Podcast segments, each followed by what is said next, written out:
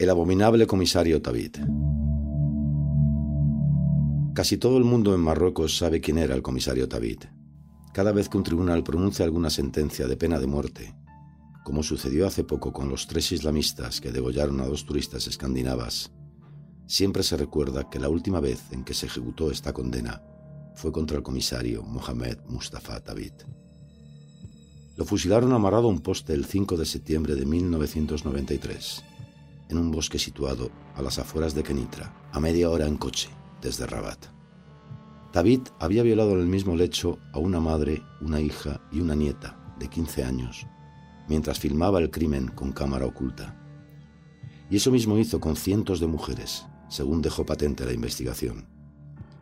Pero más abominable que Tabit parece la maquinaria del Estado que lo protegió durante años, se valió de sus servicios y mandó matarlo antes de que hablara demasiado.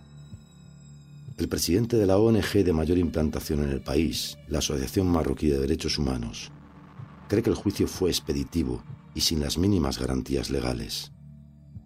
En aquella época, recuerda a Cid Rally, había más gente que llevaba mucho más tiempo condenada a pena de muerte.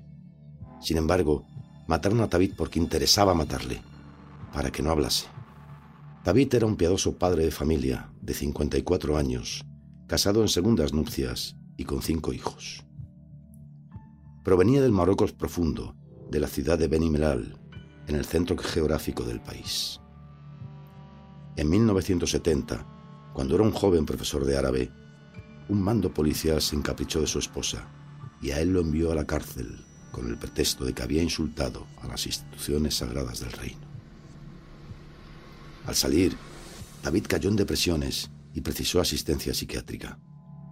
Abandonó a su esposa, se marchó del colegio donde trabajaba y de la ciudad y opositó para policía. En Casablanca comenzaría otra vida, con nueva esposa y como violador en serie.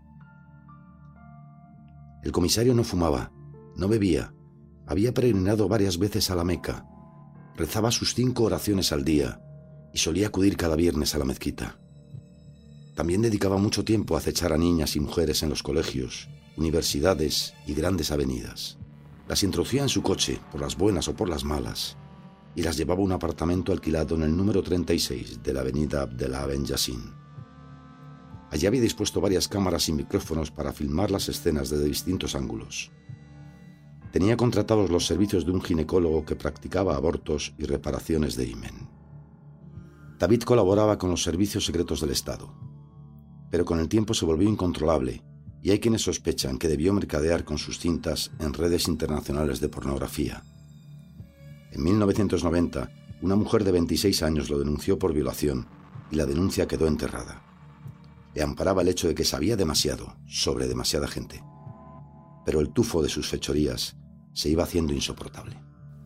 En el verano de 1992, en un barrio de Milán, un italo marroquí de nombre Said se dispone a ver una cinta pornográfica con varios compatriotas. De repente, descubre que una de las mujeres que aparece es su hermana, de 18 años. Al día siguiente se presenta en Casablanca y se entera de que un año antes su hermana conoció a un tal Haj, mientras esperaba en la parada de un autobús.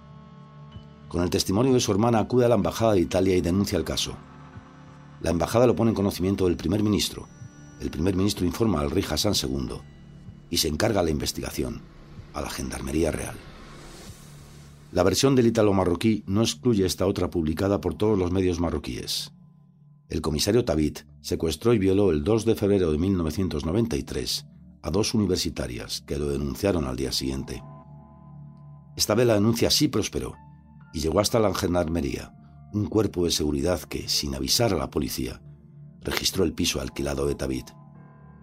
Y allí descubrió 118 casetes de vídeo donde se habían filmado a 518 mujeres, entre ellas 20 menores. No fue un trago fácil ver el contenido de aquellas cintas. Lo más duro a veces, relató un testigo a la revista Telkel, eran las palabras, los diálogos, Hag podía insultar, golpear, reunir a dos hermanas, a una madre y a una hija en la misma cama y pasar alegremente de la una a la otra. Además de violaciones, en las cintas había escenas pornográficas que parecían rodadas por actores aficionados. y en algunas de ellas aparecían personajes poderosos. David reunió a todas esas personalidades en la famosa cinta número 32. Y la cinta se la tragó el monstruo del Estado. Desapareció en pleno juicio. El acta de acusación contra David, sin embargo, fue distribuida a todos los medios de comunicación. Cosa extraña, recordaba un periodista del diario marroquí Liberación, inhabitual en un país donde el periodista sufre un problema cotidiano de falta de información. La primera sesión del juicio se abrió el 18 de febrero de 1993. Todo el país estaba pendiente. El abogado defensor de Taif le preguntó qué tamaño tenía su falo.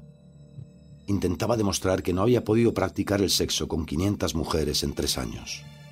El juicio solo duró 25 días, en pleno ramadán. La justicia fue acusada de querer sofocar el escándalo lo antes posible. Los testimonios de la época aseguran que David fue sometido a torturas y obligado a callar. La prensa no estaba acostumbrada a plantear preguntas incómodas en el reinado de Hassan II, y nadie parecía molesto con que lo fusilaran deprisa y corriendo. David era la representación del abuso del poder y de la autoridad. Su inmediato superior fue condenado a cadena perpetua y una treintena de personas sufrieron condenas de hasta 10 años. El Estado no le permitió ver a su familia antes de morir pero le concedió otros privilegios. En la única foto suya que aparece en los medios, no sale su rostro. Aparece detenido entre varios agentes y con la barbilla pegada al pecho. Solo se distingue su cabeza medio calva y la nariz que sostiene unas gafas. Las manos las llevaba metidas en el abrigo, no dentro de unas esposas. Las palabras que se atribuyen a David antes de ser fusilado son estas. Yo soy condenado por algo que todo el mundo hace pero los que han sido condenados conmigo no tienen nada que ver con esta historia. Para creer en esta frase, en la que sima el resto de la maquinaria estatal, habría que creer también a las fuentes oficiales que la difundieron. La familia no fue autorizada a ver los restos de tal.